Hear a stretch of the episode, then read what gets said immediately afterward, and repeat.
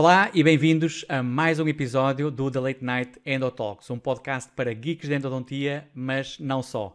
Estamos no episódio número 2, a adesão tem sido espetacular, já tivemos dois episódios muito giros, muito interessantes, com o meu colega José Sacramento, com o António Roma Torres. Uh, espero que tenham já visto, se não viram, aproveitem para ir ao canal do YouTube e ver também. Uh, hoje temos um convidado muito especial e vamos fugir um bocadinho à endodontia. É um convidado que, embora tenha uma ligação muito próxima à endo, e vão já perceber exatamente exatamente o porquê disso, mas uh, não é desta área de especialidade, é de outra área. Uh, é um colega, médico-dentista, um grande amigo meu, Uh, e uma pessoa que seguramente vai dar uma conversa muito interessante. É uma das pessoas que eu acho que uh, sempre que traz uh, vários assuntos, sejam eles quais for, consegue dar sempre o seu cunho pessoal e, e, uma nota que torna de facto as conversas sempre, sempre muito interessantes. Nós já falamos horas e horas, temos muitas histórias que de certeza absoluta vamos partilhar algumas aqui neste espaço e para quebrar aqui um bocadinho a surpresa, Uh, sem mais perda de tempo, vamos já diretamente aqui ao nosso convidado, o meu querido amigo João Borges. E aqui ao som desta música, aqui vem ele. Olá João, seja bem-vindo aqui ao nosso podcast de Late Night Endo Talks. Espetáculo! Muito obrigado, Rui, por este convite. Uh, olá a todos, é um enorme prazer estar aqui convosco. Uh, isto não deixa de ser uma oportunidade para se calhar nós contarmos coisas que nunca contámos. Sem dúvida, sem dúvida. Há de certeza aqui muita história gira para que, é. que, estão ainda assim na, guardados no, no mais profundo dos segredos e que se calhar a gente Exatamente. pode revelar aqui algumas coisas hoje, não haja dúvida. Claro que, sem dúvida. Primeiro, claro, queria, queria agradecer-te o convite. Estamos sempre aqui uh, a par e passo. Uh, aproveitamos para fazer deste, deste nosso uh, deste Endotox uh, o nosso almoço quinzenal, uh, que nós temos um almoço quinzenal onde discutimos onde fazemos o nosso, ideias, o nosso brainstorms, exatamente, um, brainstorms um, um, um do outro. Uh, as nossas mulheres, sempre que sabem que nós vamos almoçar, uh, ficam ansiosas em casa à espera. Uh, o que é que aí vem? O que é que aí vem? E chega a casa e ela pergunta: então, que, como é que foi? Foi só um almoço? Não, sim, foi tranquilo, foi, foi só a mesma conversa. Desta vez não houve ideias. Desta vez não, não houve ideias. E, e, pronto, e então, sem dúvida que, que fazemos hoje de uma forma um bocadinho especial, partilhando aqui com esta nossa audiência, a tua audiência, uhum. uh, aquilo que tu uh, sugerires falar e claro, se calhar claro. aquilo que eu também posso encontrar para falar. Sem dúvida. Bom, a ideia obviamente era nós falarmos um bocadinho também sobre a, a tua área de especialidade, como é que ela se liga à endodontia, vamos obviamente também não prender demasiado à parte clínica, porque este podcast pretende ser também um bocadinho uma forma de nós descobrirmos a pessoa para trás ou para além da, da própria profissão.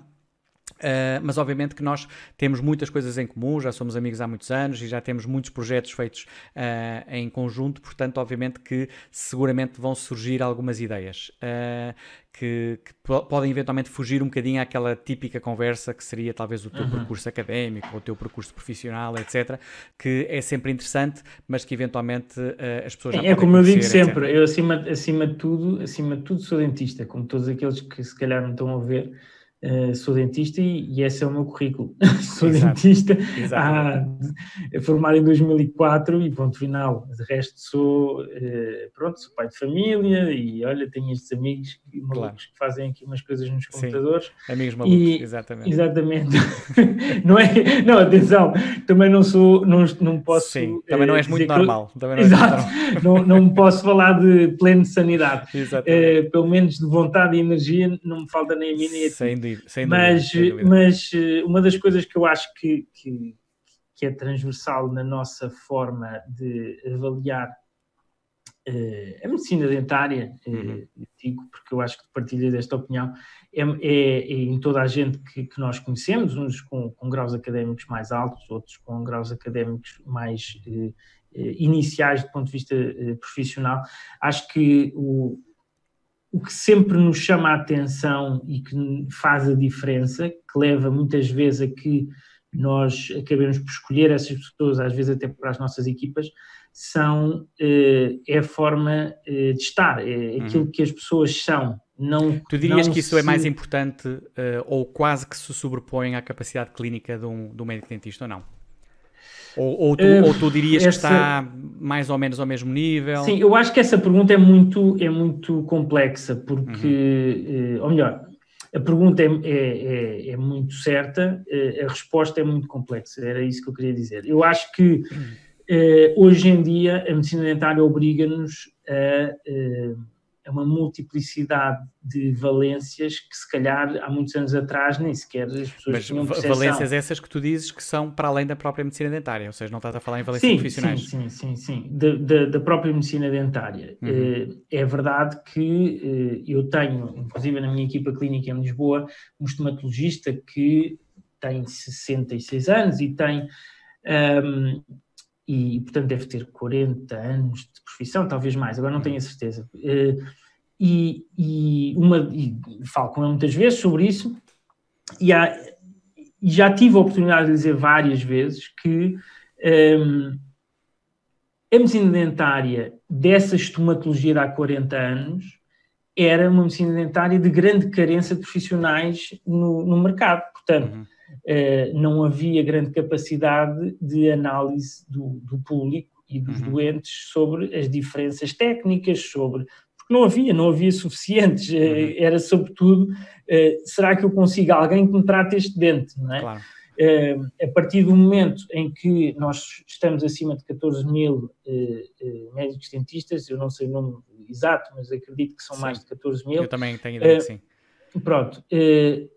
obviamente que fazer a diferença num mundo técnico tão desafiante quanto o nosso uhum. é muitíssimo mais complexo, porque claro. na tua área, por exemplo, em endodontia em Portugal, nós temos um conjunto de profissionais especializados de altíssima qualidade eh, e, e, na minha área também, e isso faz com que eh, ser-se especialista de uma área e uhum. realmente diferenciado uhum. obriga a uma capacidade técnica absoluta. Pronto. Mas a questão é, eh, na minha opinião, essa é, é uma parte do percurso. Uhum. E nós podemos Mas isso, ter. De, desculpa-me interromper-te e tu uh, não percas o teu raciocínio, porque eu acho que, estava, que, uh, que eu queria ouvir o que, o que tu ias dizer a seguir. O que eu só ia introduzir agora era: achas que ainda existe espaço para o médico dentista que se forma agora? Imagina o colega ou a colega que está neste momento, que termina este ano a sua licenciatura em medicina dentária, o seu mestrado integrado. Ainda existe espaço para ele em Portugal? Ou, Eu acho uh... que sim, e vou-te explicar porquê. Uh, qual é que é a minha opinião em relação a isso? Uh, e isso foi no seguimento do que eu estava a dizer. Uhum. Se não houvesse espaço para novos profissionais, uh, pura e simplesmente as várias profissões tinham de determinar um limite máximo de profissionais no país. Ou uhum. seja, tínhamos de dizer que só podem estar formados neste país 70 mil advogados, por exemplo, e acabou. Uh, e isso, como sabes, não acontece. Não acontece primeiro porque a União Europeia pretende que as pessoas se formem até graus superiores, daí também o, o, o Acordo de Bolonha, que no fundo decidiu uhum. uh, incorporar aqui um salto uh, académico por um período de tempo menor de formação, digamos assim, mas acima de tudo aquilo que acontece é que há sempre espaço. E onde é que existe esse espaço? Isso liga com aquele primeiro pensamento que eu estava a uhum. transmitir, que é existe uma enorme, enorme necessidade de da pessoa estar tecnicamente acima daquilo que se calhar há uns anos atrás eh, teria necessidade de estar. É? Sim, ou seja, o ponto de partida logo, o grau de exigência logo à partida é Exato, superior. É, é, para especialistas, eh, certo, é superior. Até porque se a pessoa se especializa, os doentes vão passar a, a, a, procurar porque sabem que ali resolvem um problema que não conseguem ou não conseguiram resolver noutro sítio. Portanto, uhum. ou se é tecnicamente diferenciado, então vai estar empancado. Mas isso não pode incorrer, eu aqui estou a fazer um bocadinho de advogado do diabo e estou a pôr-me no, no, lugar de um colega médico-dentista uh, jovem, acabado de sair e que pensa assim, então mas de repente somos todos especialistas, isso também não vai eventualmente trazer... Não, não, mas espera, mas de, de, deixa-me terminar porque, porque já vais perceber onde é que, onde é que, hum. onde é que eu quero então chegar. O, o espaço existe na aceitação de que cada um é diferente. Ou seja, todos nós podemos, eh, vamos pôr este início de conversa que tinha que ver com nós acabamos por, em determinada altura, incorporar nas nossas equipas, tu tens esse exemplo, eu tenho esse exemplo, eh, pessoas que se calhar à partida, quando se formaram, nunca pensaram que pudessem estar inseridas numa equipa que é só, não é só clínica, como é também de formação. Uhum. E, e, e, se calhar foram incorporadas, eh, no meu caso em particular, e eu acredito que no teu também, porque se diferenciaram não só pela parte técnica, mas uhum. também por muitos outros aspectos que nós consideramos que são eh, mais-valias, e as mais-valias estão na própria pessoa. É eh, se ele tem eh, um, uma energia eh, que cola com a nossa, se uhum. Tem interesses para além da medicina dentária, se, no nosso caso em particular, se gosta de vídeo, se gosta de, de outras coisas, não é? Uhum. Eu, e, e, nesse sentido, eu acho que há espaço, porque eh, há espaço para pessoas que são mais tímidas, para pessoas que são mais extrovertidas, para pessoas que. Uhum. Porque toda a medicina dentária está relacionada com eh, características da população. E a população não é toda igual. E, portanto, há determinados doentes que, se calhar, têm uma ligação, até mesmo para quem acredita nas energias e não sei o quê eh, uma ligação energética mais a determinada pessoa a outra uhum. do que a outra, não é? Portanto, eu acho que há sempre espaço e há sempre espaço para que uma pessoa com muita vontade, com muito, muita dedicação uhum. e com muita dedicação a ser ela própria, eh, no fundo, a não se desviar daquilo que é eh, a, sua, a sua forma de ser, a uhum. sua essência, não achas então que haja um perfil que tu dirias, olha, para mim o perfil ideal é o colega que um, encaixe mais ou menos nestas características, tal, tal, tal, tal, tal e tal. E que à partida uh, tu conseguirias dizer, ok, quem tem um perfil destes, à partida tem maior capacidade ou maior probabilidade de ter sucesso Uh, e no, na medicina dentária e de ter uma melhor entrada no mercado de trabalho, qualquer coisa do género. Pelo que tu dizes, acaba por ser um bocadinho uh, multifacetado e, e, como tu dizias, há espaço para os mais uh, tímidos, há espaço para os mais expansivos. Sim, eu, eu acho que uh, depende muito daquilo que cada um no seu projeto tem como percepção disto que eu estou a dizer. Eu estou a dar a minha opinião. Uhum. Na minha opinião, eu valorizo e desde sempre valorizei eh, muito mais esses aspectos do que o currículo. Uhum. Eu posso dizer que eh, vou dar um exemplo muito prático. Eh, em fevereiro entrou na minha equipa o Francisco Calhas Lima. Uhum. Eh, se me perguntares que notas é que ele teve na faculdade e qual é que foi a média dele, qual é que foi o percurso dele académico, digamos assim, ou formativo a seguir à faculdade, eu tenho assim umas ideias, mas não sei que nota é que ele teve, se foi bom aluno isto ou aquilo, não, não tem nada a ver. Aquilo que. Ou seja, não foi uma coisa que te preocupasse muito, que tu fosses olhar não, para o currículo porque... e deixa-me lá ver qual é que foi a nota final que ele teve e qual é que foi a, a, nota que ele teve não, à nada, disciplina nada, X ou Y. Nada. Eu, aliás, até tenho outra coisa eh, que, que se calhar espelha um bocadinho isto que eu estou a dizer eu o meu currículo não atualizo talvez há oito anos ou há uhum. sete anos. Tenho, tenho, pronto, assim uns pontos, mas não faço uma atualização.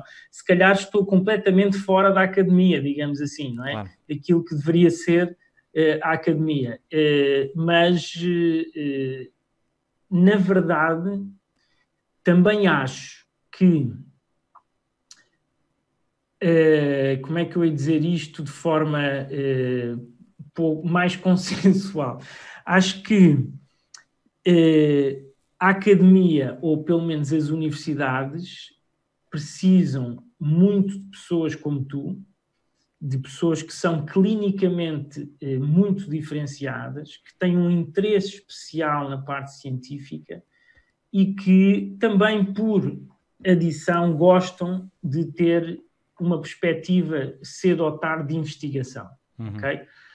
Acho que ao longo do nosso percurso académico também tivemos a oportunidade de eh, ter aulas com eh, professores que se calhar eram muito académicos e pouco clínicos. Uhum. E nessa, nessa parte agora tão fundamental que é a diferenciação, eh, se calhar, em algumas disciplinas, ficámos longe daquilo que podíamos ter adquirido de conhecimento técnico na uhum. faculdade, uhum. não é?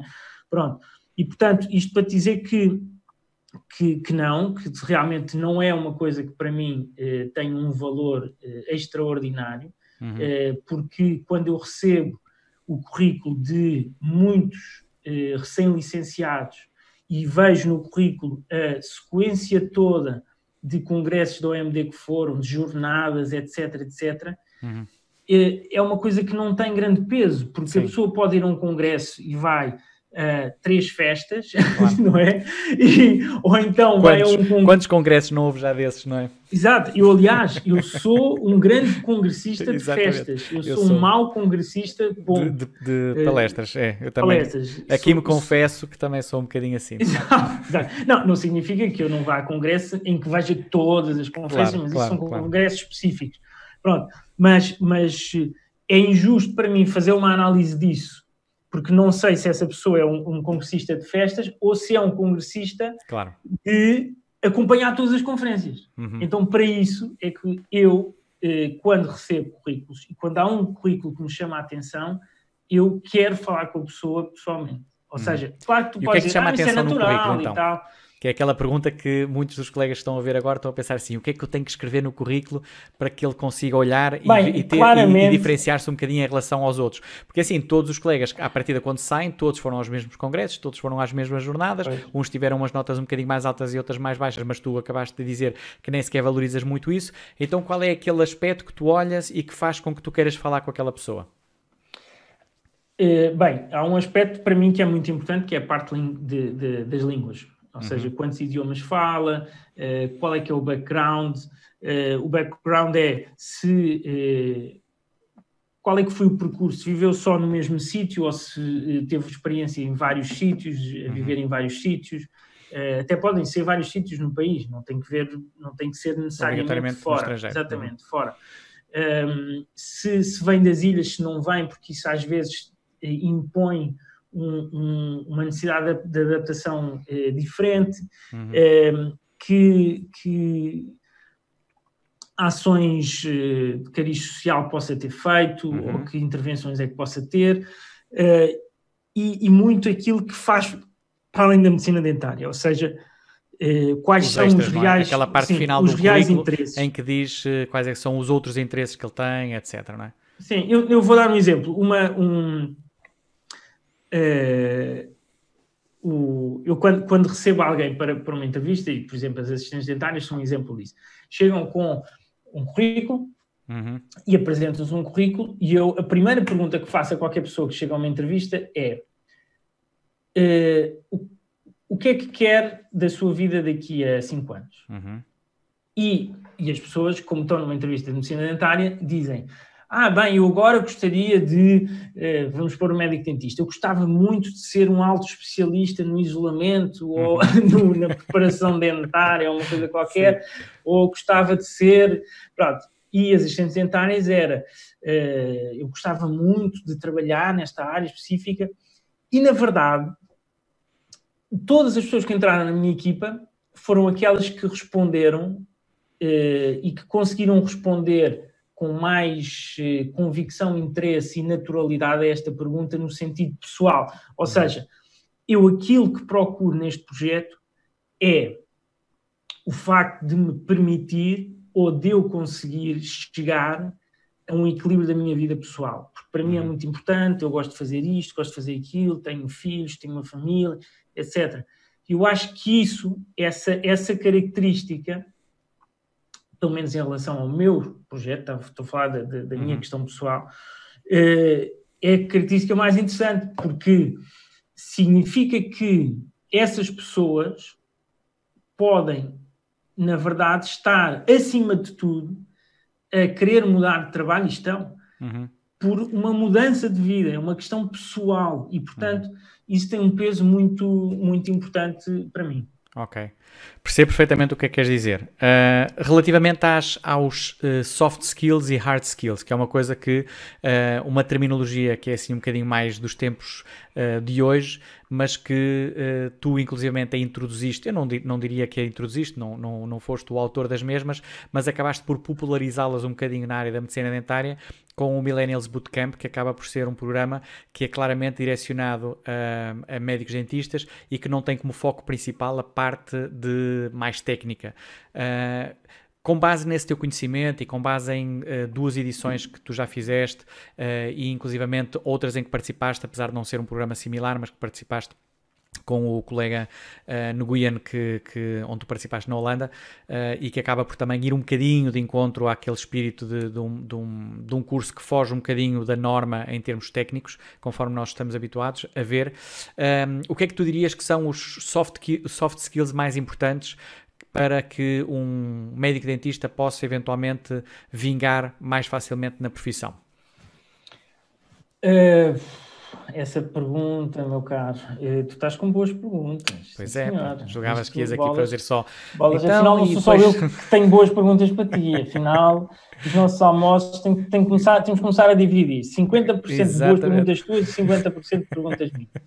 Bem, uh, eu, eu acho que, que que há um, uma característica interessante de todos aqueles eh, colegas, eh, colegas e, e não só, pessoas dentro das equipas de medicina dentária, que tiveram alguma ligação com eh, algum tipo de competição ou aspecto competitivo no desporto, uhum. Eh, que é a capacidade de ter eh, um foco eh, ou seja, eh, treinar um foco, treinar uma eh, resistência, eu diria paciência até a obtenção de um resultado ou de um objetivo uhum.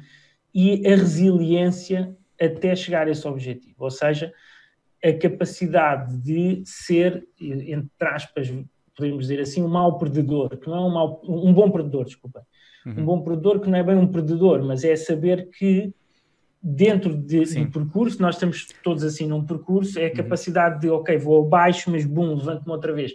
Uhum. Porque a medicina dentária, nos primeiros anos, é assim, não é? Nós não temos o expertise clínico eh, eh, suficiente para dizer que somos altamente especialistas, uhum. isso não temos, eh, e vamos adquirindo ao longo do tempo, e muitas vezes adquirir isso implica que alguns casos não corram exatamente como nós queremos uhum. e não temos capacidade para perceber exatamente porque é que correu mal, porque não temos experiência, digamos assim, suficiente, às vezes até nem na faculdade nos ensinaram, e a pessoa, nos primeiros tempos, tem uma tendência a ir-se abaixo. Porra, eu agora fiz isto, fiz medicina dentária, agora pá, em três casos, dois vão ao ar.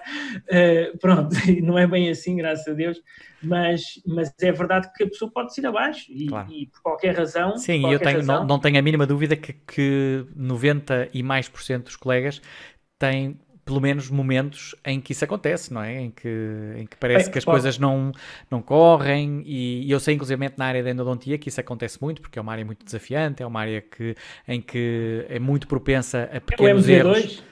É, o, é, o MV2 e não só, e não só. Tem, tem, há várias etapas no tratamento que podem ser uh, em que uma pessoa literalmente uh, percorre o fio da navalha e que, em, em, que é muito fácil errar e que e às vezes o erro determina o fim do caso. Portanto, eu percebo que há de facto uma certa frustração que pode estar associada à prática clínica quando se está no início, etc. Sim, sim, há, há uma frustração e pode mesmo haver, por qualquer razão, a medicina dentária está mais do que descrita como a profissão uh, que, que uh, a que estão reportadas mais, mais suicídios ou mais uhum. depressões, não sei.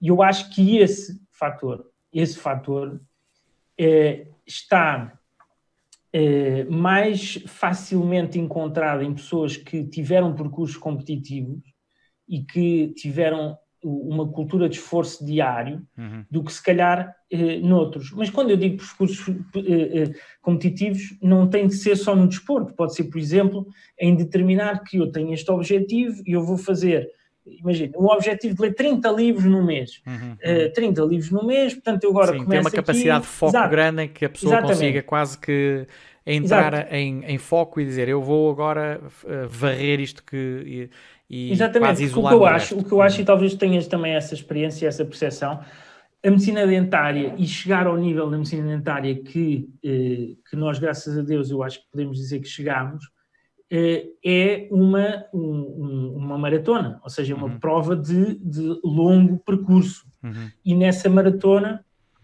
como eu nunca fiz uma maratona, eh, aliás, eu não gosto especialmente de correr, Sim, eh, mas, eh, mas gosto de ver correr, gosto de ver correr porque gosto de ver pessoas que saem de casa sem destino para depois voltarem à mesma casa. Estou a brincar. Isso mas, profundo agora. Exato, exatamente. É uma ideia volta. Não, mas estou a brincar. Eu não gosto especialmente de correr, mas, mas fiz muito desporto, fiz muito, muito desporto e outro tipo de desporto. Uhum. E, mas tenho um grande amigo de infância, o meu padrinho de casamento, que é Ironman e eu acompanhei a prova dele. E eu posso uhum. dizer que depois, ouvindo as descrições dele, eu próprio, à distância, me emocionei quando ele cruzou a meta, porque uhum. é inacreditável todo o tempo de preparação para uma prova que depois dura 11 horas. Uhum. Em 11 horas a pessoa se calhar quer desistir 10 mil vezes claro. eh, a cada curva. E, e, e, por isso é que eu acho que este soft skill é tão importante. O soft skill, os outros de sei lá, de liderança, de, de, capacidade de liderança, de gestão de equipas, etc., já são soft skills diferentes, porque já são soft skills orientados a pessoas que se calhar têm esta vontade, como os Millennials Bootcampers, eh, de um dia se calhar serem líderes no país uhum, deles, uhum. já é completamente diferente, não é? Porque já é uma perspectiva de eu já passei um, um percurso, se calhar já fiz a minha pós-graduação, agora estou aqui um bocado encalhado, uhum. não sei exatamente como é que hei de sair daqui e eles depois acabam por cair no Millennials Bootcamp, eh, curiosamente junta eh, pessoas com interesses comuns de todo o mundo que uhum. chegam à conclusão que são todos iguais. E agora com o Covid estamos a fazer esta gravação em pleno, em plena crise do, do, vírus, do coronavírus, e, e, e é engraçado eh, entender que quando nós fizemos no outro dia uma reunião de, dos Millennials Bootcampers todos, eh, fizemos eh, uma reunião privada, exclusiva, claro, eh, todos online, diziam a mesma claro, é? coisa. É? Sim, online.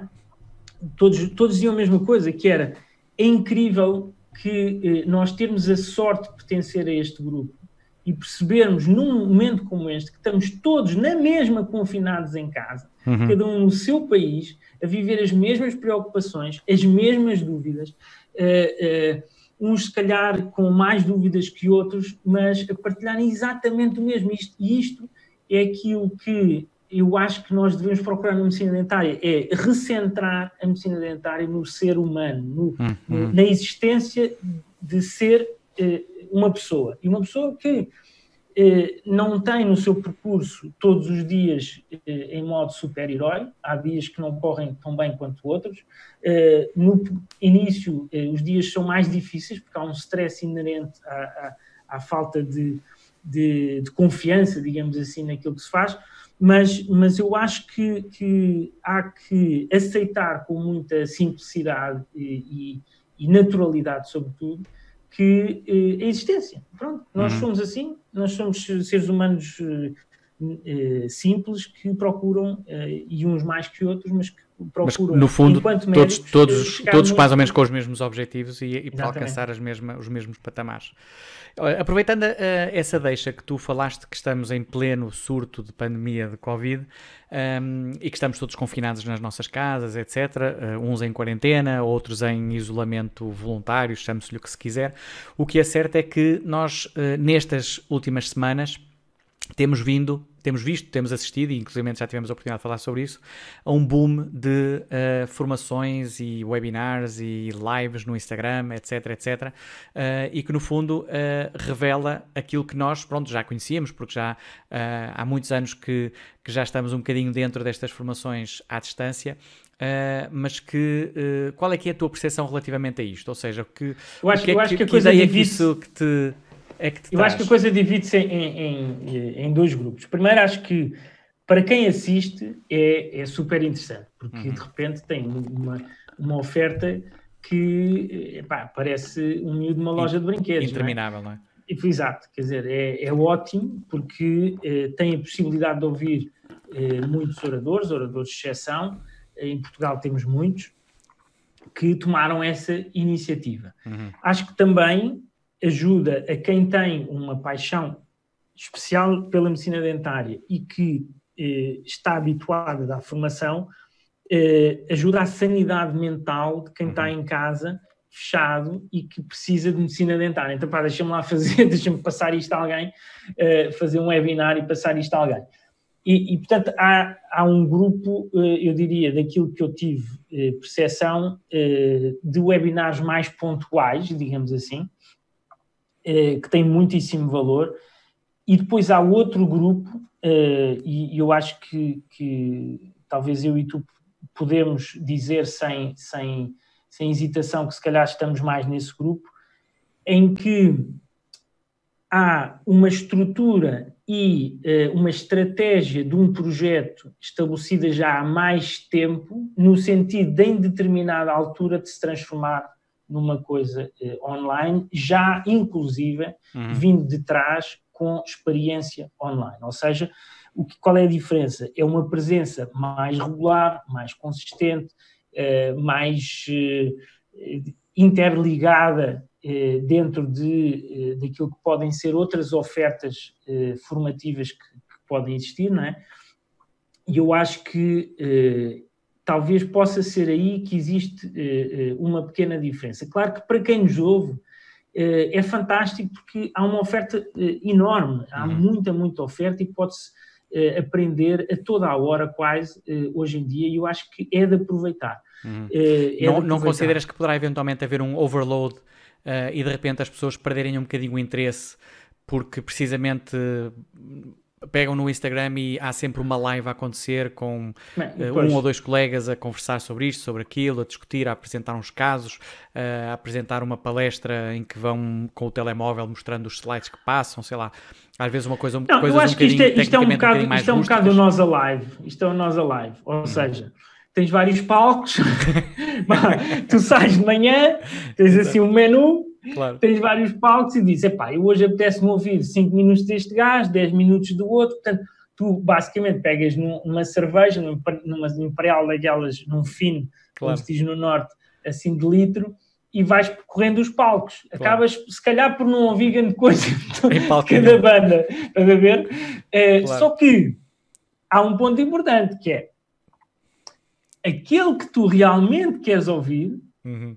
Tu marcas presença antes da hora e tu ficas até ao fim. Claro, e claro. aqueles que conseguem eh, ter, e nós, claro que temos essa experiência, tudo aquilo que já fizemos online, eh, sabemos ver e analisar os, os dados, não é? Uhum. E sabemos perfeitamente qual é que é o, o, número de participantes do princípio ao fim, qual é que foi o drop-off, etc, etc. Uhum. Conseguimos perceber, eh, se calhar, eh, se calhar isso. E depois há aqui outro ponto importante, é que uma coisa é o, o, a plataforma Instagram, uhum. que é gratuita, e é o Instagram Live, uh, onde está toda a gente. Uh, uhum. Acho que há lives a fazer o jantar, lives a, há lives a fazer tudo e mais alguma coisa, e portanto é difícil se perceber se aquela live tem algum algum critério Sim, de algum valor aula própria, é? sim, alguma aula propriamente dita, e outra coisa são os conteúdos online, tipo webinar ou, ou masterclasses,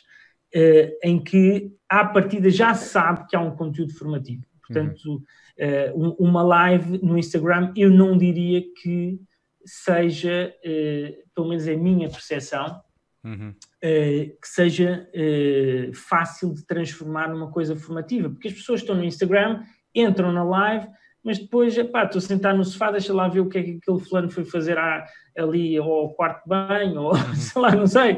Mas quer dizer, uh, há, há, muito mais facilidade. Sim, muitos fatores de distração, claro. claro. no Instagram, de estar a sair, estar a ver outra coisa, ou claro. vou agora depois ao Facebook, vou agora não sei o uhum. quê, do que eu entrei numa plataforma, uhum. eu fui-me dado o acesso de entrar na plataforma, eu não posso sair, porque senão depois já não volto a entrar. Claro. Uh, e, e, acho que essa é uma diferença importante.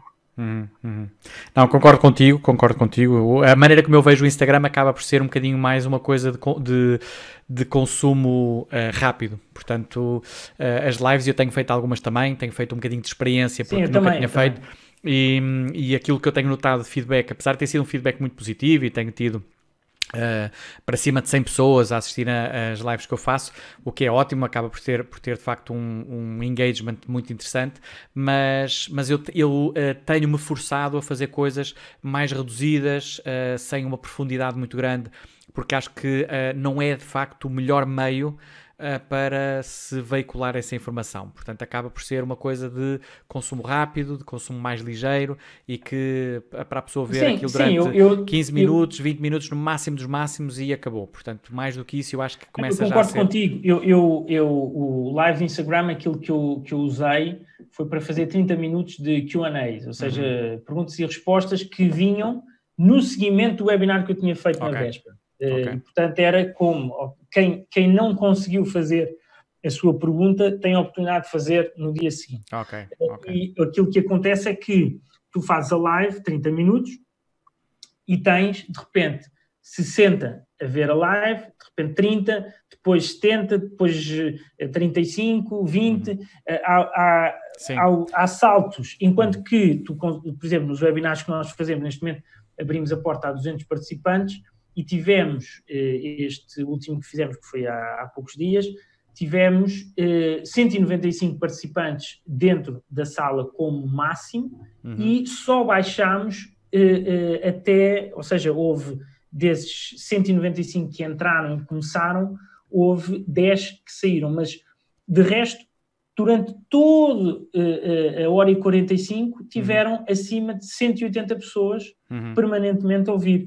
E eu acho que esse, esse é um filtro importante porque significa que tu estás uh, a transmitir qualquer coisa que é do interesse das pessoas e as pessoas, por seu, pelo seu lado, também escolheram a ti, uhum. escolheram-te a ti para uh, uh, aquela hora e meia, não é? E, e, e, portanto, não, não sei, pode ser visto de uma forma de entretenimento puro o Instagram, talvez, uhum, sim, de uma forma eu, um eu, pouco mais. Eu consideraria talvez um bocadinho isso, mais entretenimento, coisa mais ligeira, mais levezinha e uma coisa mais formal e um pouco mais uh, uh, intensa ou um bocadinho mais profunda na, noutro, noutro tipo de plataformas.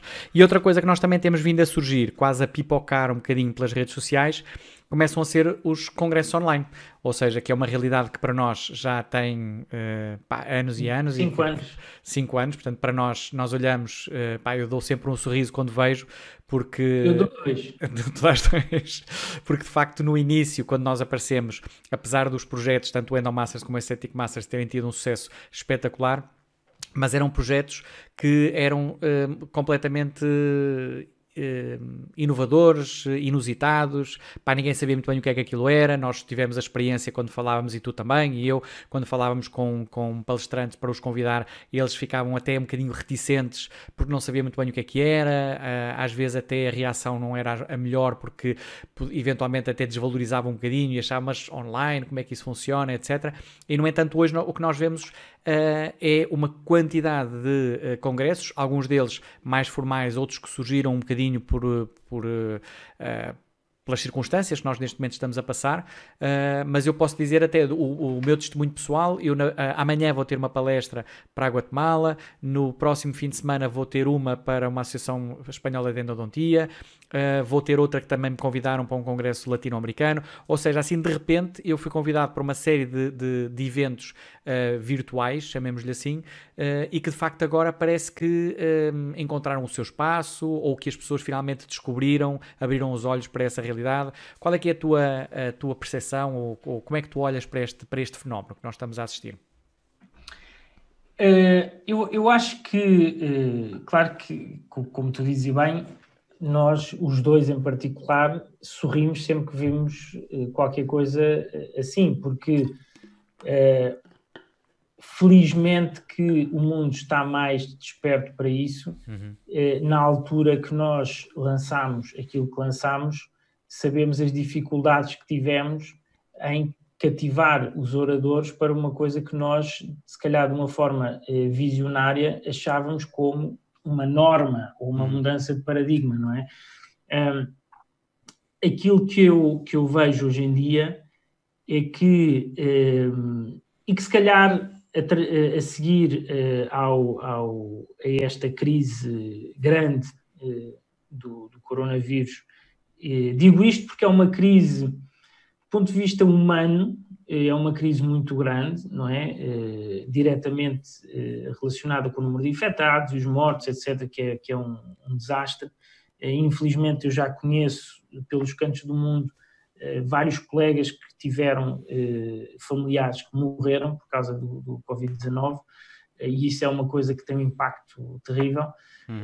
mas quando eu digo isto, é mais no sentido de eh, eu lembro quando nós organizámos o Estético Massas, o Endo Massas, uma das coisas que os oradores diziam era ah, e tal, mas eu sou mais de aquele congresso de eu estou à frente das pessoas, aquele contacto e tal.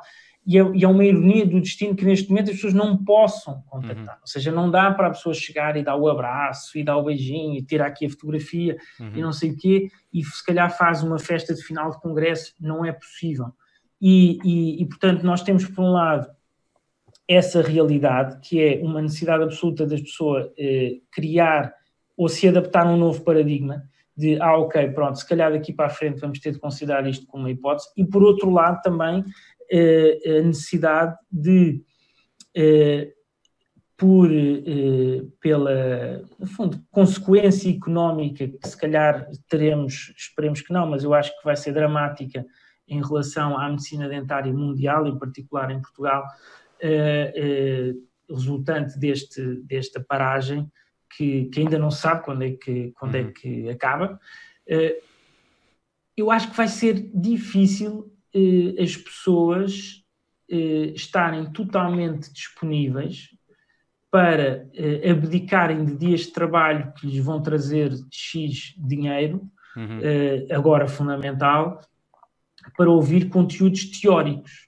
Eh, honestamente acho que vai ser difícil, eh, porque eh, se houver em alternativa capacidade de transmitir estes conteúdos teóricos e de assistir a eles de acordo com o seu próprio ritmo, uhum. que pode ser, eu hoje não estou a trabalhar entre as 9 e as 11 da manhã, mas se calhar amanhã não estou a trabalhar entre as 4 e as 6 da tarde, eu acho que vai haver aqui, eh, eh, por força das circunstâncias, uma grande mudança de paradigma. Eh, eu fico muito grato e dou muitas vezes graças a Deus por ter tido a oportunidade de, a determinada altura, começar ao teu lado uma relação que primeiro foi clínica, não é? Trabalhámos uhum. juntos no mesmo projeto clínico, quando eu te convidei, e dou graças a Deus que a nossa amizade se tenha reforçado tanto eh, ao ponto de depois cumprirmos as loucuras dos nossos congressos online e, e se calhar agora eh, ter esta sensação de que na altura eh, transmitimos o, o, que o mundo podia de facto ser melhor, podia haver um humanismo, uma compreensão, uma partilha uhum.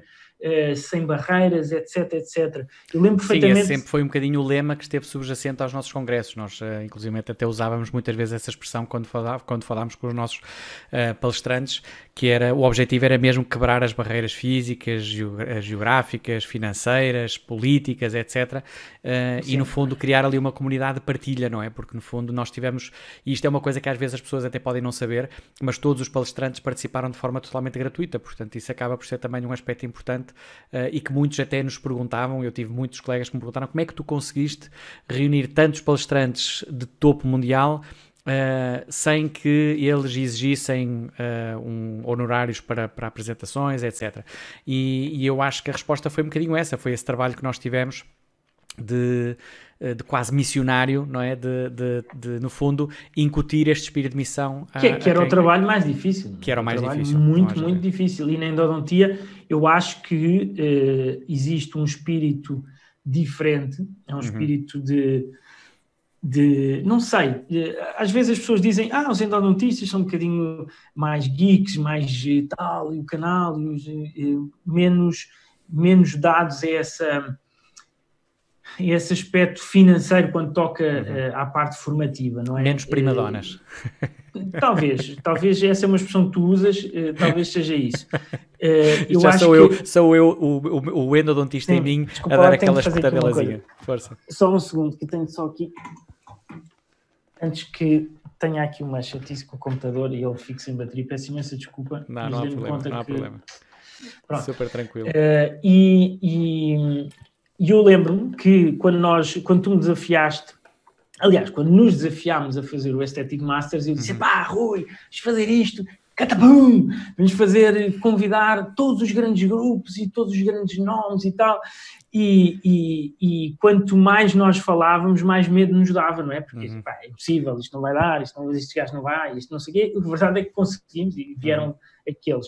E, e, curiosamente, e curiosamente, agora no Covid, nesta crise do Covid, eh, não deixa de ficar eh, dentro de nós, de mim e de ti, uma, uma sensação um bocadinho especial não é, não posso dizer que seja uma má sensação, mas é, é uma sensação um bocadinho agridoce de, de, daqueles 10% que ou não responderam à nossa, uhum. eh, às nossas mensagens ou acabaram por, eh, por razões não aceitar, porque o que nós, nós achamos, aquilo que achamos sempre eh, é que toda a gente está disponível para fazer coisas destas. E, e, eu e o Rui, eh, ao longo destas duas edições de Aesthetic Massas e o Rui das duas de Endo Massas, conseguimos perceber que, na verdade, nem toda a gente está disponível para isso. Ou é seja, eh, há, há, há, pessoas que. Eh, o que, o que não é mau, atenção, não me interpretem mal.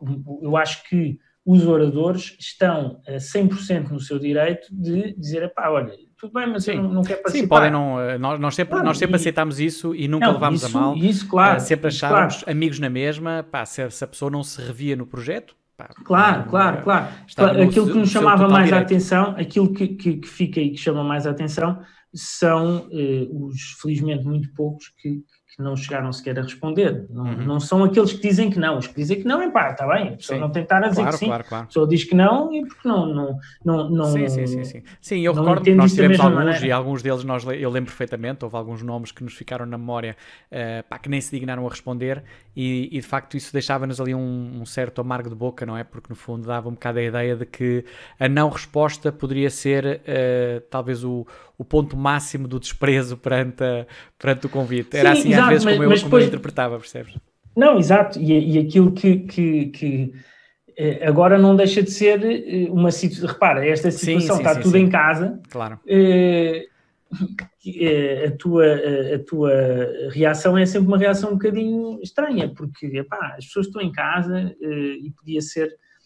Mas pronto, na altura havia as alternativas dos congressos, agora se uhum. calhar não vai haver tão cedo claro. um congresso, não é? E tu achas que eventualmente esta mudança, que no fundo esta, este abrir de olhos por parte das pessoas, pode eh, de facto levar a uma mudança de paradigma de forma definitiva eh, a ponto de, eh, mesmo quando já esta situação estiver completamente resolvida e já estivermos numa situação de normalidade, esperemos que seja o mais rapidamente possível, imagina que já existe uma vacina, já não existe risco, não existe nada, achas que estes projetos que estão agora a surgir de forma quase efervescente tendem a murchar e desaparecer? Ou podemos realmente ver o surgimento de uh, projetos alternativos aos congressos presenciais?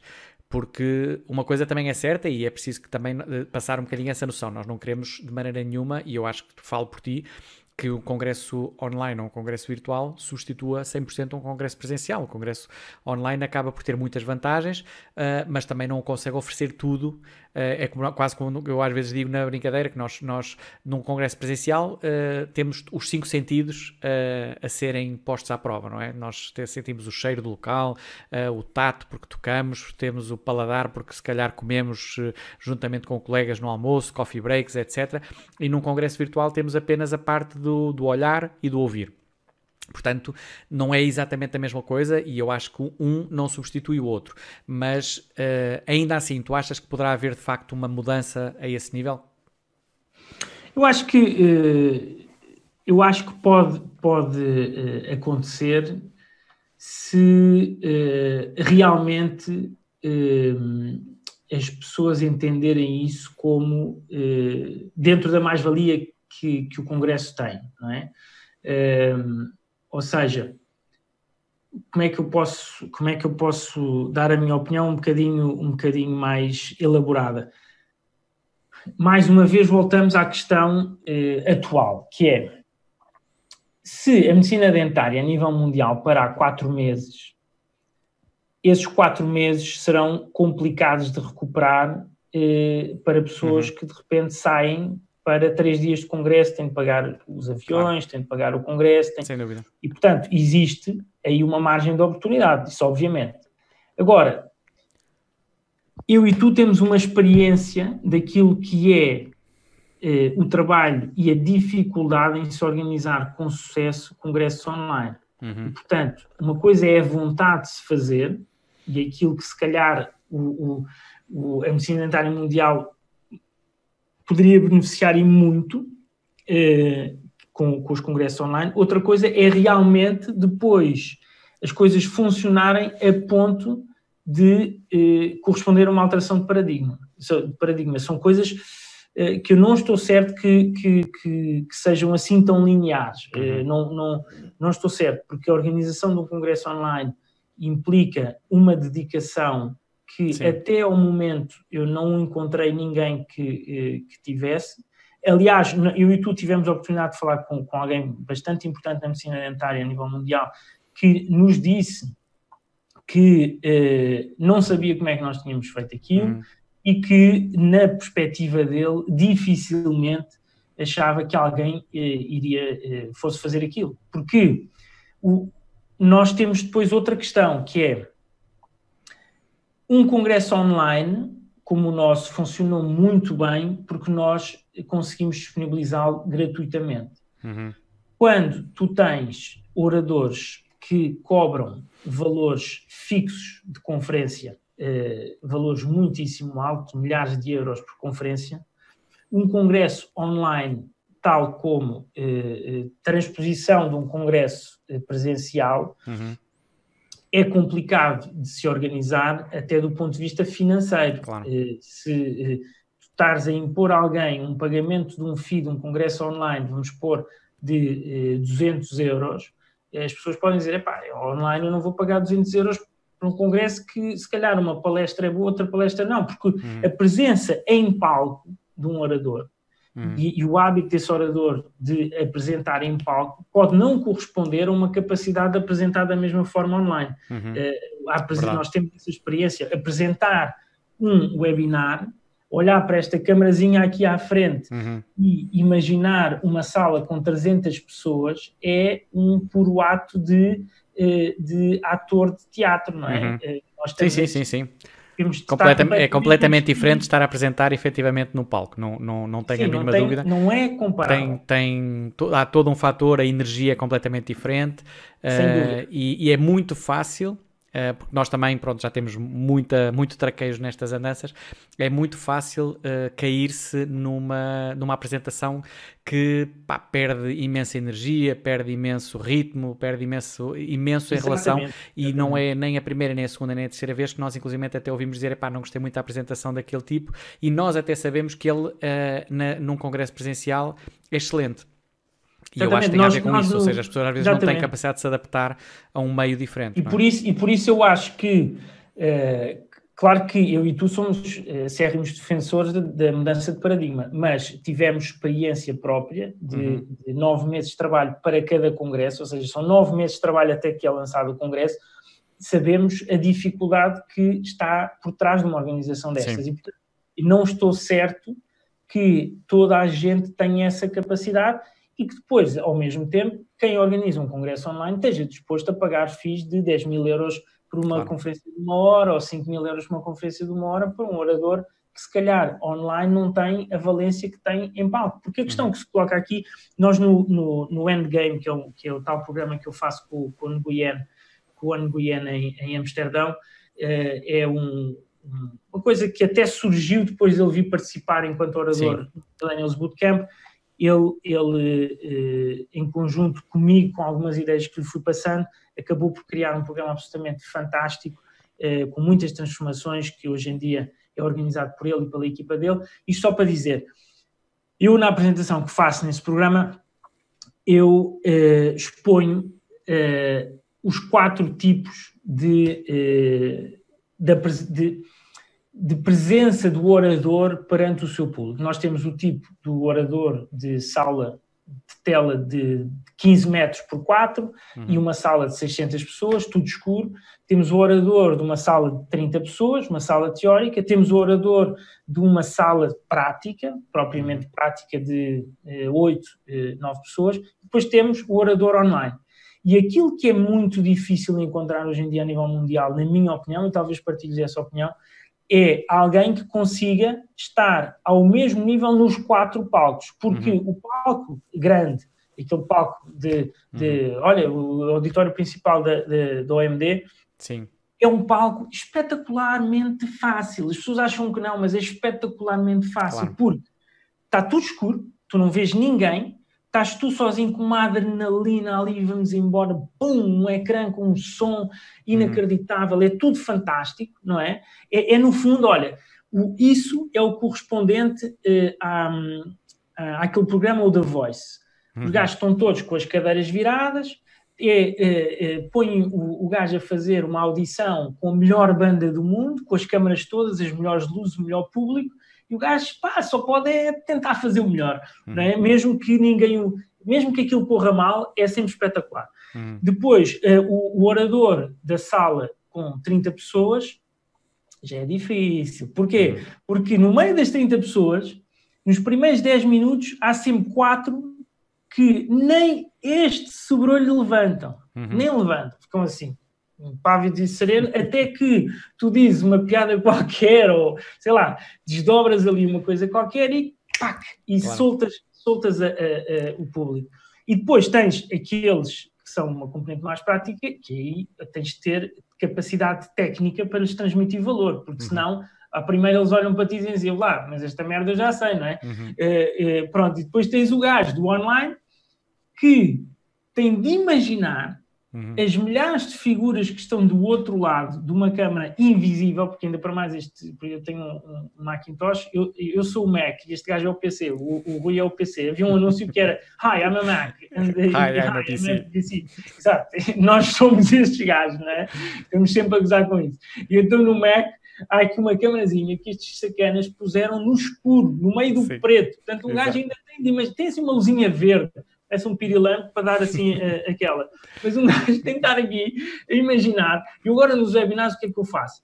Epá, ou ponho uma música, ou gesticulo muito, no fundo para tentar criar uma animação para além claro, do próprio claro, webinar. Claro. Sim, sim, sim. Tem que se criar uma energia própria, porque senão. É, mas, é... mas portanto, para te responder, epá, não sei, acho que vai depender de tanta coisa. O paradigma podia mudar, mas não sei, é, é, complicado. Sim, eu também concordo contigo. Eu acho que é difícil, eu acho que isto no fundo acaba por ser se calhar algo que é uh, fruto da, da, pá, da, da própria situação que estamos a viver e, e, acaba por ser interessante ver um fenómeno que, que, que, que, aparece, mas que não vejo se calhar uma consistência muito grande, porque são a, a maior parte dos projetos, parece-me a mim, que são projetos que surgem um bocadinho quase por necessidade do momento, ou seja, e se a gente fizesse agora uma coisa e tal, assim, Sim, aproveitando... Aliás, o grande exemplo, desculpa interromper, o grande exemplo são as marcas, não é? As marcas agora, está tudo sim. em casa, aí pá, vamos fazer o webinar. Claro, sim, sim, eu já tive marcas... vários contactos para, pá, para, para, participar e para fazer e para entrar As no várias marcas querem X, fazer webinars, etc. Claro, claro, claro.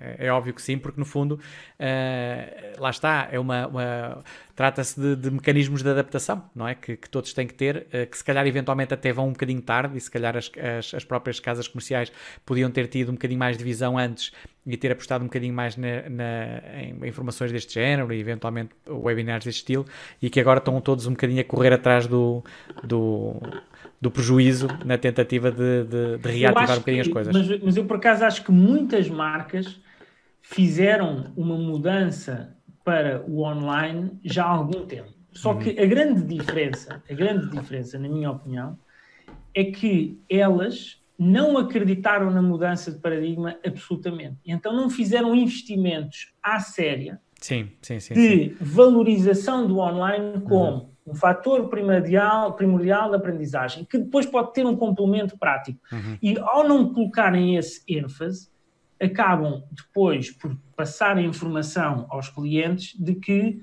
é epá, não, você, pronto, se não fizer o online, vem aqui fazer esta formação. E, portanto, o online fica para segundo plano. Uhum. Neste momento, Claro que, como tu dizes, é correr atrás do prejuízo, porque ou uma marca tem uma estratégia online muito estabelecida já há muito tempo, e há ali uhum. uma cadência e tal, claro. as pessoas já sabem, coisa. Sim, ou, ou é então tudo um bocado, é, é tudo, é? claro, tudo, tudo um bocado em cima, feito em cima do joelho e, e, e com pouca, pouca consistência e coisas assim que se percebem que, que são um bocadinho uh, feitas à pressão. Concordo, concordo plenamente.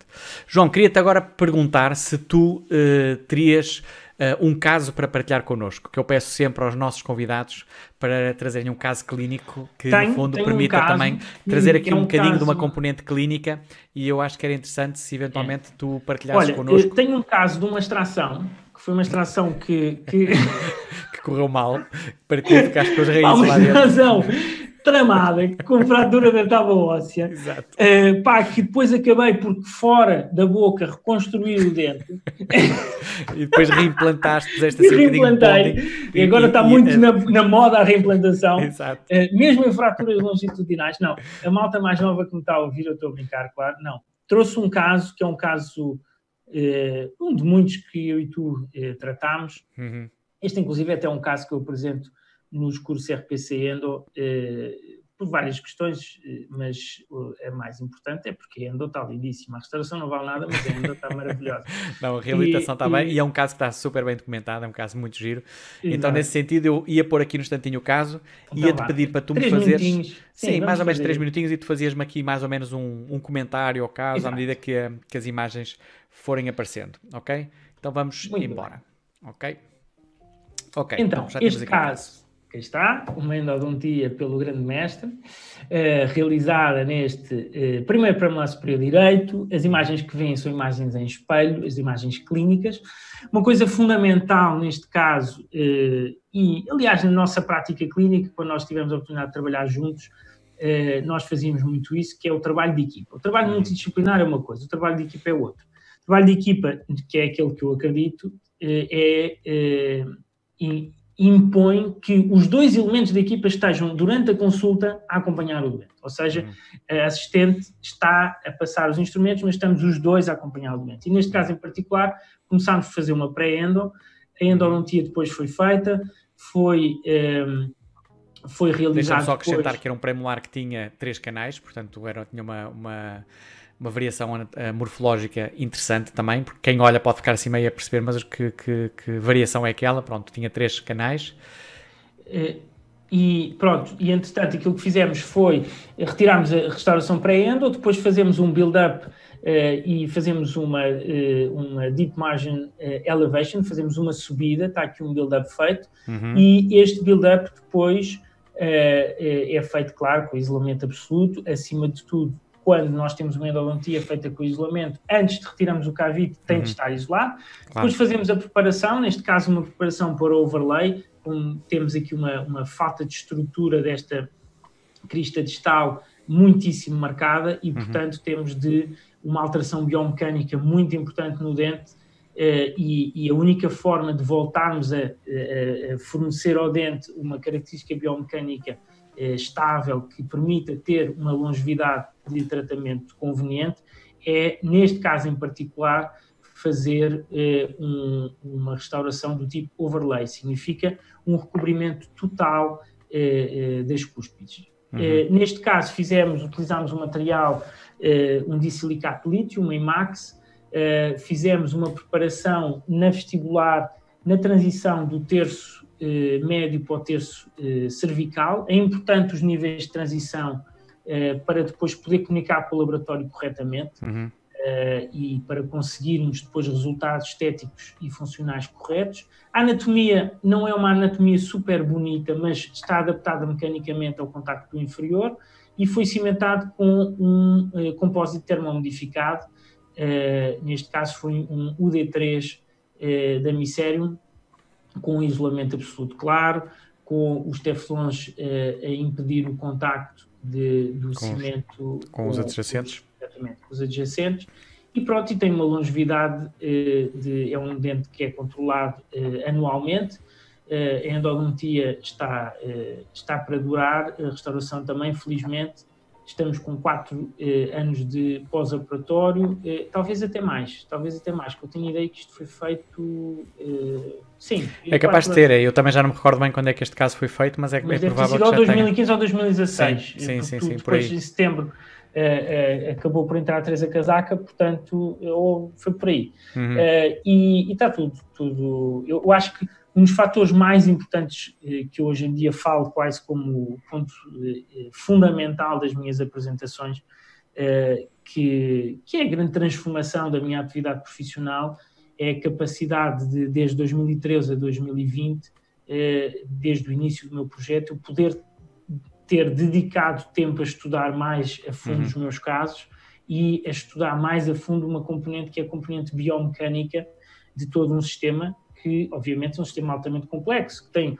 os músculos, os, uh, as, as, ATMs, o sistema sensorial e os dentes, todos integrados num uhum. corpo, uhum. claro. o corpo está a compensar-se e que muitas vezes nós não compreendemos, às vezes, como é que os tratamentos falham. E e, portanto, quando um tratamento não falha, significa que biomecanicamente ele, eh, quando eu estou a falar agora da parte de restauração, uhum. ele biomecanicamente eh, eh, correspondeu, correspondeu claro. à necessidade. Tudo funcionou, tudo equilibrou e, Exatamente. E, e, foi essa a razão. Muito bem, um caso muito bonito. Uh, acho que tu dirias que este é um caso que está acessível ao médico dentista generalista ou achas ah, que é um. Sim, sim. É? Este, este, eu acho que todo e qualquer médico dentista, até inclusive em tempo universitário, está capacitado com um, um, uma boa uh, orientação para tratar com sucesso um caso destes. Não, uhum. este, eu, eh, aliás, eu, eu uh, até tenho deixado bem claro nos webinars uh, aquilo que, que é aquilo que eu acredito. Eu acredito que esta componente biomecânica deveria fazer parte de conhecimento eh, fundamental e básico eh, eh, da nossa, da nossa eh, profissão. Ou seja, da nossa é formação dizer, universitária. Da nossa formação universitária, desculpa. Mas o que é que eu quero dizer para não, para não ser mal interpretado? Nós temos, obviamente, cadeiras de oclusão, certo? Uhum. E a oclusão trata de nos explicar melhor esta componente do sistema estomatognático, das eh, patologias inclusive musculares ou articulares, etc, etc, certo? Mas eh, este aspecto biomecânico é a compreensão daquilo que é eh, eh todo esse, esse conhecimento da oclusão na sua relação com, com a área de reabilitação. É uhum. assim que eu vejo esta análise da, da biomecânica e este estudo da biomecânica. Isto porque a oclusão por si só não foi suficiente para me dar as ferramentas suficientes, eh, desculpa, adequadas para eu dizer, pá, eu consigo dar longevidade eh, sistemática aos meus casos. Eh, o que deu essa longevidade foi o conhecimento da reabilitação associado à oclusão e depois à biomecânica geral e à biomecânica de, de todo o, o, corpo. E eu acho uhum. que é como, por exemplo, eu sou apaixonado por ténis. Eu joguei sete anos de ténis competição e tive a sorte de jogar numa grande escola e nessa, em Lisboa. E nessa escola nós éramos treinados desde, desde os sete anos como se fôssemos epá, os Pete Sampras da vida na altura, uhum. André, eh, os André eh, Agassi, eh, eh, Ivan Lendl da, da altura, uhum. neste momento, os Djokovic, etc, etc. E o que é que isto quer dizer? Que se as pessoas forem treinadas desde o início numa perspectiva de que podem todos ser os melhores do mundo uhum. e com um conhecimento acima da média, então nós estamos a preparar uma sociedade e um corpo profissional de forma, a meu ver, muito mais adequada em relação aos desafios do futuro eh, do que se tivermos com aquela ideia de que vamos lhes passar eh, conhecimentos absolutamente básicos que muitas vezes não são suficientes para corresponder uhum. às necessidades dos estudantes. E, portanto, claro. eu acho que de uma forma estruturada, com explicações acessíveis, com eh, formas de compreensão se calhar diferentes, toda a gente, na minha opinião, está eh, capacitada e tem a possibilidade de chegar a um nível muito alto. Ok. Excelente. Eu concordo plenamente. É assim, nós uh, vamos partilhando estas conversas, portanto, de facto, não é nada que eventualmente nós não tenhamos já conversado anteriormente. Uh, antes de terminar, já estamos mesmo na reta final uh, e eu queria, já agora, até porque nós fizemos aquele teaser no início, e agora vou-te deixar aqui com uma última pergunta barra desafio, em que no início eu disse, uh, nós já nos conhecemos há montes de tempo, temos montes de histórias, etc, e chegamos ao fim e não contámos história nenhuma. Portanto, eu ia-te perguntar se tu te lembras de alguma história que te tenha ficado na memória daqueles no, daquelas nossas noites infindáveis de Aesthetic Masters ou de Endomasters ou dos, do, dos, uh, dos bloopers ou dos fails ou qualquer coisa do género que eventualmente te tenha ficado na Bem, memória eu vou, vou contar, e que olhas e digas assim, olha, há uma que... vou contar rapidamente, eh, eh, a fingir que é uma história, mas vou contar três histórias. Uma, uma eh, no segundo eh, Aesthetic Masters, nós fazíamos gravações em casa do Rui, nesta casa nova, aliás, exatamente onde ele está, Sim. fazíamos as gravações dos, eh, das introduções. Eh, das apresentações, aquilo, as apresentações, das apresentações dos, é? conferencistas. E, portanto, era eu, em modo, olá, Mike, a vender vassouras eh, ou aspiradores, dizer, oh, e tal, aqui, bem-vindos e tal, não sei o que, não sei o que mais. Pá, e houve um, um, um orador do Japão que nos enviou um currículo, enviou-nos um currículo uma, pá, um currículo extenso, né? nós não podemos deixar de dizer o currículo todo, e com nomes de cidades japonesas absolutamente indizíveis. E então nós, supostamente, as intros têm um minuto, um minuto e pouco, e nós devíamos gravar aquilo assim um bocado, vamos embora, pumba, mais uma já está gravada, duas, três, e eram 50 oradores, imaginem, uh, eram longas horas de gravação. E então nós aí para o japonês, nós rimos tanto, mas tanto, tanto, tanto, que tivemos mais de meia hora para gravar a porcaria da intro do japonês, de tal maneira que eu acabo com um blooper a dizer um palavrão acabado por F, é, começado por F, a dizer, pá, que se o japonês. então, porque já não podia. Eu dizia assim: eu não vou conseguir dizer esta merda. Pá, não vou, esquece.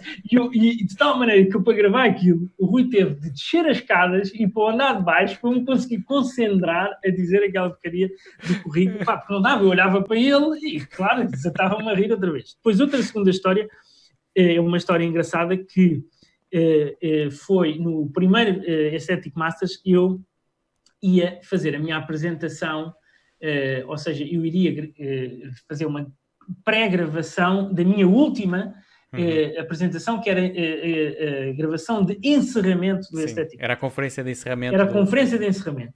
E de repente tivemos um problema que não interessa agora tecnicamente o que é que aconteceu, mas eu nesse dia, eu não estava a trabalhar nessa, nessa semana, mas nesse dia, ainda me lembro do nome da doente, liga uma doente às 10 da manhã a dizer doutor, desculpe, eu preciso que me veja de urgência. E eu não podia deixar de ver senhor. Não podia deixar de ver senhor. Então, eu deixei o Rui a fazer as coisas e, de repente, o Rui tem um problema e não consegue que a minha apresentação é seja posta no ar. Naque... Houve um problema técnico. Uhum. E, portanto, eu passei de uma apresentação que estaria gravada, gravada, que até nem correu nada de especial, para de repente ter de ir a Lisboa no trânsito de Oeiras para Lisboa, dar, fazer a urgência, voltar para a casa do Rui e chegar, e foi o que aconteceu, sentei-me a 15 minutos de começar de, de é hora e ele diz-me assim: Olha, não vai dar, vais ter de fazer YouTube live, vai ter de ser ao vivo, não tens hipótese.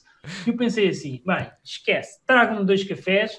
Pronto, trouxe, a, a Bárbara trouxe-me dois cafés e eu fiz uma apresentação que correu muitíssimo melhor que a é outra. Eu estava muito com uma melhor, adrenalina, uma adrenalina levada ao limite. Mas o que tem graça disto tudo é que quando acaba a apresentação e fazemos a festa e brinda com o vinho e não sei o que, não sei o que mais, a Bárbara põe na mesma mesa o uhum. jantar para toda a gente. A minha família, a família do Rui e tal, não sei o quê. E eu começo a comer a sopa e adormeço. E, portanto, eu não conseguia comer mais do que uma colher de sopa sem dormir. É verdade. É e pronto. Isto pode parecer, pode parecer assim um bocadinho exagero, mas é verdade. E há fotografias disso, há fotografias disso, em que Exatamente. tu estavas literalmente. Nunca tive acesso a essas fotografias. É verdade, mas existe, existem, até acho que existem vídeo, acho que até te filmei contigo a, a adormecer em cima da sopa. Ah, e depois Isto é outra é, coisa. É preciso dizer também para o pessoal perceber que isso não foi só fruto do teu stress desse dia, foi fruto de que nós estávamos sem dormir Uh, assim, ao longo daquela semana, eu, eu, acho que o número de horas que nós dormimos deve ter dado, uh, não deve ter chegado a Pá. duas mãos, de certeza.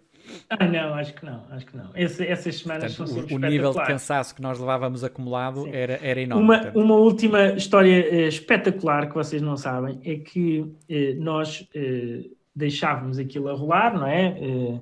Eh, da última uh, conferência, depois terminávamos tudo assim, vá, olha, boa noite, pá, tchau, dorme bem, tal, até amanhã, encontramos a tal hora.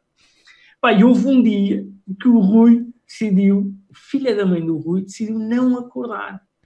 Pá, e foi no dia em que houve eh, uma bom, se deu uma bomba atómica é verdade, na é porcaria é dos links. Pá, não, foi, não, não foi de propósito, hein? eu, eu não foi, mas até parecia. Pá, mas o cansaço de, eh, era de tal, de tal modo grande que houve um dia repente, em que eu não conseguia acordar à hora. Pá, acordei, uh, o congresso já estava a rolar, uh, sei lá, há duas horas ou qualquer coisa do género, não é? Não, não, não, não foi, não foi. Felizmente não, pá, porque eu depois lá arranjei fora, não, não foi nada. Então eu, eu duas horas já tinha morrido, esquece. Não, nem pensar. Então nós tínhamos 14 mil participantes Exato. e aquilo ia começar e quando começa, passado 15 minutos, começa a receber e-mails, mas uma Sim. carga de e-mails só para vocês terem uma ideia, em 5 minutos recebi 1200 e-mails. Uhum. E portanto, 1200 e-mails em 5 minutos, pensei, bem, something is wrong, não é? Obviamente. Claro. E então começa a ligar ao Rui, começa a ligar ao Rui, e o gajo acorda, epá, desculpa lá, estava a dormir, e eu, Rui, pá, está aqui um caos montado, não sei o quê, pá, e depois rimos, rimos, rimos, porque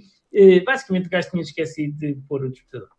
Sim. Pronto, foi essa a história. Foi só isso. Claro, simples, claro. Mas depois resolveu-se, esse problema resolveu-se. Foi um problema com, problema com os e-mails e não sei o que mais e tal. Uh, acho que, que, que, esse também foi um, um caso de, de, de, stress. Houve ali alguns pontos de stress que, obviamente, pronto, é assim, nem, nem sempre tudo corre bem, não é? E por muito bem planeadas que as coisas tenham, estejam, há sempre pontos que eventualmente podem falhar. E quando temos tecnologia à mistura há peças que às vezes podem eventualmente aqui ou acolá não correr a 100%. Felizmente, as experiências que, que nós conseguimos transferir uh, e muitas destes stresses que nós vivíamos acabavam por nem, nem, nem, nem ser percebidos ah, por quem claro, estava a assistir, uh, apesar de nós andávamos ali uh, numa, numa, numa tensão muito grande ao longo daquela semana, mas, mas sem dúvida nenhuma que para além de tudo o resto, foram semanas muito divertidas. Portanto, eu acho que isso Pá, foi maravilhoso. Aliás, tenho a dizer, foram grandes provas de resiliência, foram grandes provas de capacidade de execução, foram eh, grandes provas de amizade, porque nas uhum. grandes dificuldades, grandes momentos de stress, nós sempre estivemos ao lado um do outro e uhum. como se nada fosse.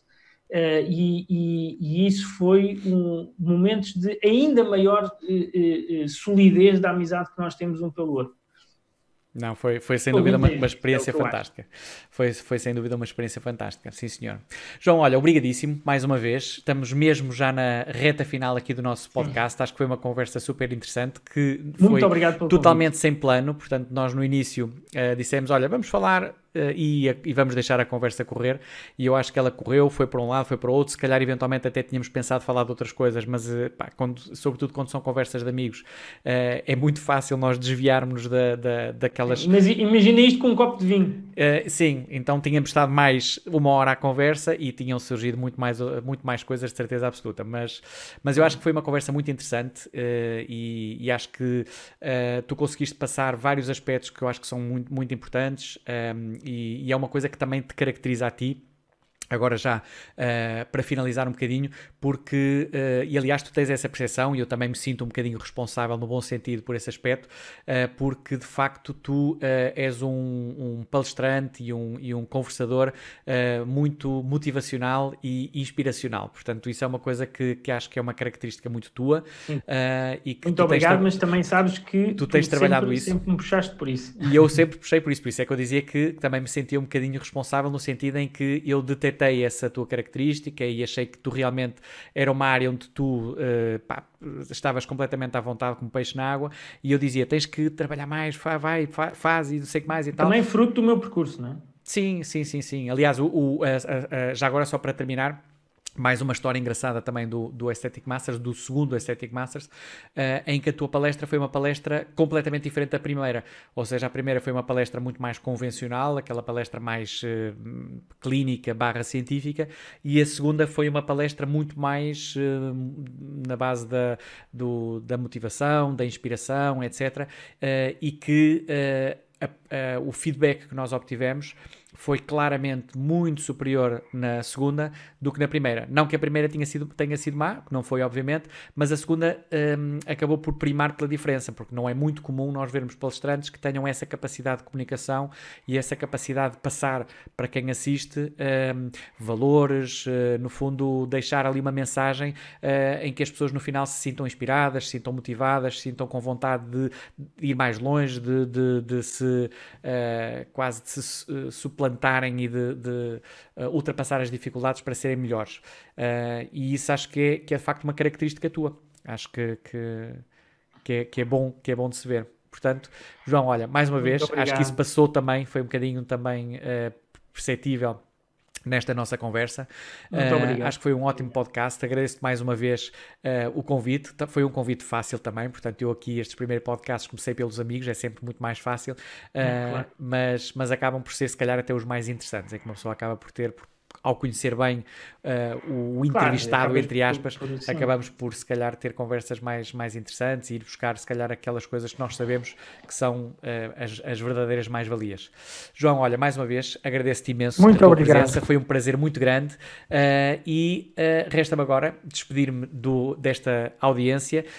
espero que tenham gostado, deixem o vosso comentário, não se esqueçam de subscrever o canal, ativar os sininhos, como dizem os, os youtubers, que é para estarem sempre alerta de quando vai sair uma nova edição do nosso podcast de Late, de late Night Endo Show, ou Endo Talks, como, como queiram. Ele já teve, teve as duas designações, eu depois acabei por, por definir-me no Endo Talks, que acho que fica mais, mais engraçado. Uh, e uh, em breve voltaremos com mais um convidado uh, da área da Endo, ou não da área da Endo, ou até sequer da área da medicina dentária. Podemos eventualmente até inovar e, e buscar alguém que não tenha nada a ver com a nossa área, mas que de certeza absoluta vai trazer uma conversa muito interessante.